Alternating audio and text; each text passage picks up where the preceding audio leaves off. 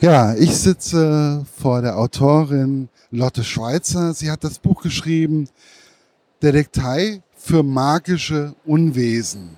Und für magisches Unwesen. Und ich habe mich gefragt, wie kommt man auf die Idee, so ein Buch zu schreiben? Wann kam so die Idee und also ähm, eigentlich sind es zwei Grundideen, die mich zur magischen Detektei oder zur Detektei für magisches Unwesen geführt haben. Ähm, die erste ist ein Mitbringsel von einer Reise. Ich habe mal in Neuseeland in einer Ferienwohnung gewohnt. Oh, Neuseeland, mein absolutes Traumziel. Also es ist so schön dort. Ich meine, da ist ja sowieso alles total magisch und man denkt, überall springen einem gleich Kobolde und Feen entgegen. Ähm, und dort habe ich in einer Ferienwohnung gewohnt und der Vermieter, der hatte irgendwie so eine geheime Superpower, die mir ein bisschen unheimlich war am Anfang. Der konnte nämlich einfach plötzlich verschwinden und wieder auftauchen wie aus dem Nichts. Man saß am Frühstückstisch und hat sich gedacht, ach schön, ich bin mal alleine zu Hause und im nächsten Moment stand er neben einem. Und ich habe gedacht, oh, wie macht er das denn immer? Und dann habe ich beobachtet, wie er im Flur hinter einem Regal verschwunden ist. Da war natürlich mein Ermittlerinstinkt geweckt und hinter dem Regal war noch ein großer geheimer Raum, also mit Küche und Sofa und allem drum und dran, Fernseher. Und da habe ich gedacht, das ist auf jeden Fall ein Geheimagentenquartier und das dann direkt in meinem Kopf Pegori eingezogen. Ähm, so kam die Idee für den detektivischen Teil und der andere, ähm, die andere Idee, das ist aus meiner Kindheit. Ich war nämlich selber mal höchstpersönlich die Anführerin der unfreiwilligsten Bande der Welt. Einen ganzen Tag lang, weil ich hatte leider nicht so treue Freundinnen wie Pola und Lulu. Ähm, und ja, meine Freundinnen haben mich nach einem Tag hängen lassen. Ich hatte uns schon ein Bandenquartier auf unserem äh, Balkon eingerichtet und mit alten Obstkistenregale da an die Wand gezimmert und war schon so, oh, jetzt habe ich eine Bande. Und dann haben sie mir am nächsten Tag gesagt, mm -mm, wir haben keinen Bock. Und ja, dann habe ich sie mir jetzt in meinem Buch erfüllt, meine, Sehnsucht nach einer Detektivbande. Also, wo ich jetzt gerade so diese, diese Tür da, das ist ja auch genau so in dem Buch, wo dann auch ein ähm, jemand, der dahinter wohnt, eine kleine Ratte. Ähm, und es ist sowas von spannend und schön geschrieben, ähm, wie das da so zustande kommt, dass Yannick, so heißt ja unser Held mehr oder weniger, ähm, wie er dann da so an die Tür greift und wie der Türknauf ist. Wie ist es bei der Entwicklung? Wie viel kommt da nach und nach?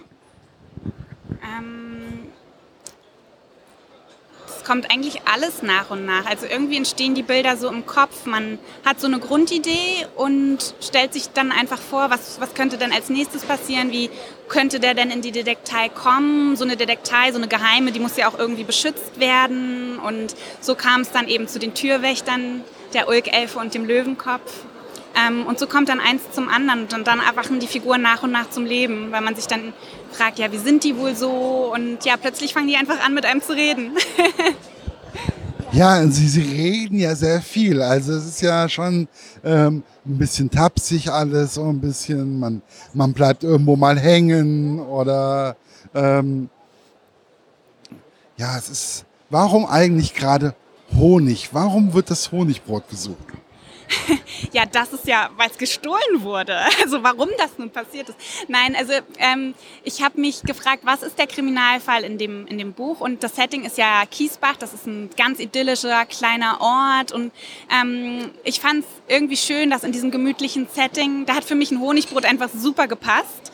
Ähm, ich will jetzt auch nicht zu viel verraten, aber der Übeltäter, der hat ja auch was übrig für Honig. und ähm, ja, da hat das, hat das einfach gut gepasst mit dem Honig. Und ich finde, Honig hat ja was sehr Gemütliches, dadurch hat das gut nach Kiesbach gepasst. Ja, weil da wird ja alles Mögliche geklaut. Und alles mit Honig, da wird Goldblatthonig geklaut, da wird ein Honigbrot geklaut, da wird, ähm, da wird, also alles, was mit Honig, da wird, werden Waben ausgeräumt.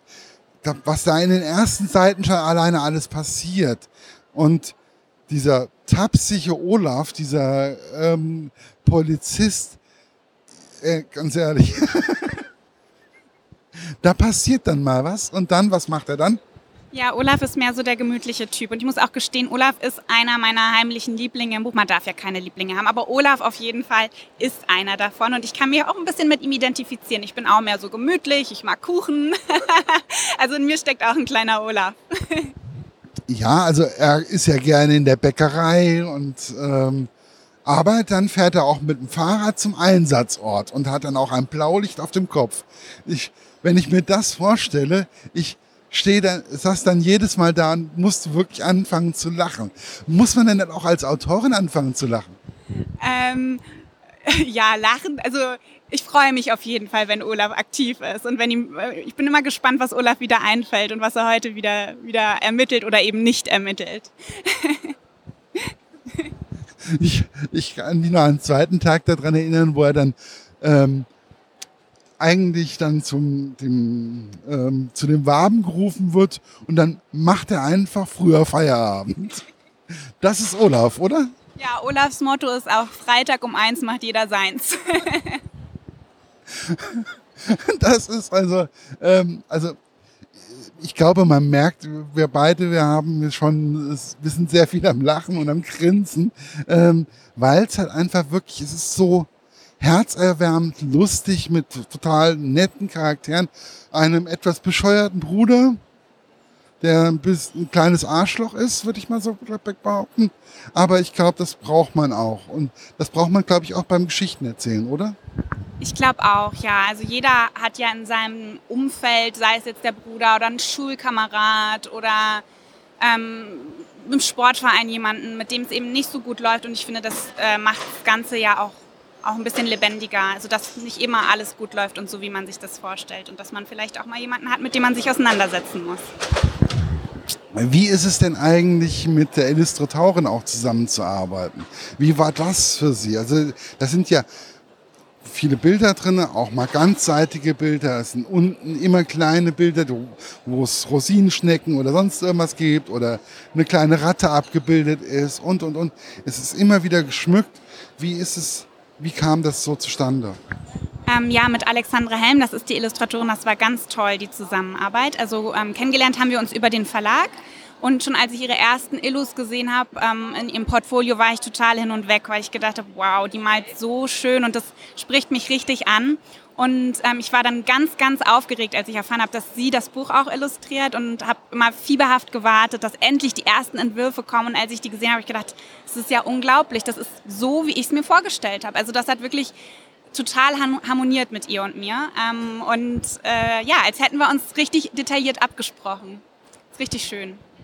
Und warum wurde es in Schwarz-Weiß gehalten? Weil viele Bilder, also Jugendkinder und Jugendbücher, das gibt es ja immer so ähm, mit Farbe, wird viel gearbeitet. Aber das eigentlich alles sehr, sehr schlicht, aber auf on the point.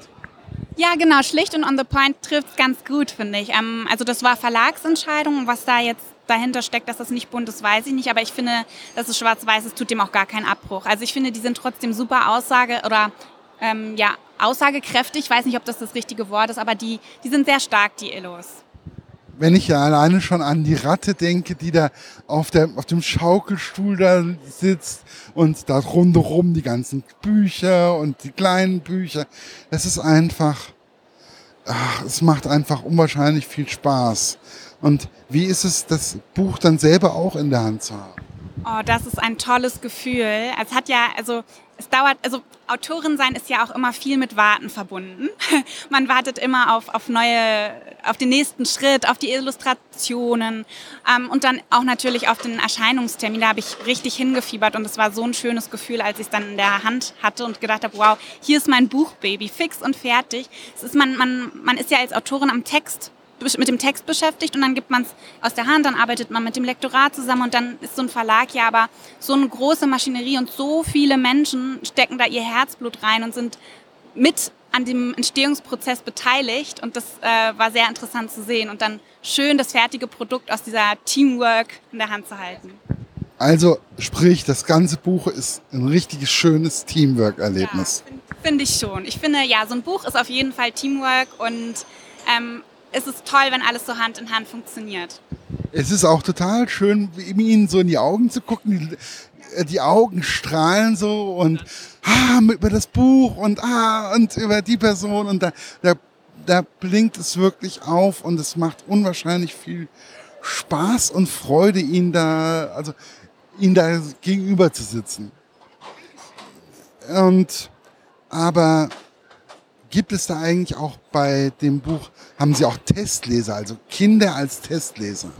Ja, das hatte ich auf jeden Fall. Das ist mir auch wichtig. Ähm, einfach mal, ich habe sowohl Testleser als Kinder als auch Erwachsene.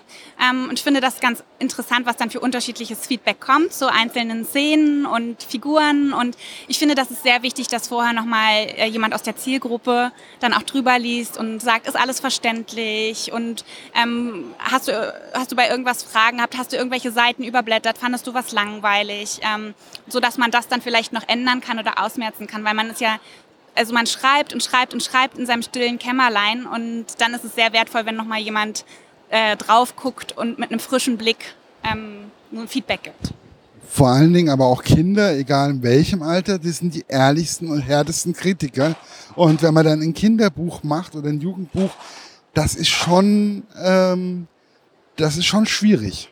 Ja, auf jeden Fall. Aber das ist ja auch das Schöne, so dass man dann weiß, woran man ist. Wenn man das Feedback von einem Kind bekommt, kann man davon ausgehen, dass es auch ehrlich. Der hat jetzt nicht höflich geantwortet, sondern er hat mir gesagt, wie er es fand. Das finde ich auch bei Lesungen so schön. Ich durfte jetzt schon meine ersten Lesungen halten und da ermitteln wir natürlich auch immer ganz kräftig. Und ich bin jedes Mal am Ende super verblüfft, auf was für Ideen die dann kommen und was für Fabelwesen dann plötzlich erfunden werden. Das macht super viel Spaß. Kann man da auch ähm, seine eigenen ähm, schon mal so ein bisschen so sagen, das könnte vielleicht auch ein neuer Fall werden oder so. Ne, die, die Figur könnte ich auch eventuell noch mit reinbringen. Also ich habe ja immer das Bandenbuch dabei von Yannick Pola und Lolo und schreibe die ganzen Ermittlungsergebnisse da rein. Und bestimmt gehe ich das irgendwann nochmal durch und gucke so, hm, äh, was wurde denn da noch so für ein Fabelwesen genannt? Vielleicht ist da mal eine super Idee dabei. Also die sind auf jeden Fall super kreativ, die Kinder. Ja, ich finde das ja auch immer sehr, sehr wichtig. Ich glaube, das ist auch wichtig, wenn man auf die Kinder eingeht und mit den Kindern darüber redet und ja, und einfach auch Spaß und Freude daran hat. Und den sieht man ihnen auf jeden Fall vollkommen an. Ich danke für das Gespräch. Gibt es irgendwas, was Sie noch sagen möchten? Ähm, ich danke auch für das Gespräch. Es hat mir sehr viel Spaß gemacht. Ich wünsche ganz viel Spaß allen, die noch mit Yannick Pola, Lulu und Pegori ermitteln und sich auf die Spur des Honigs begeben.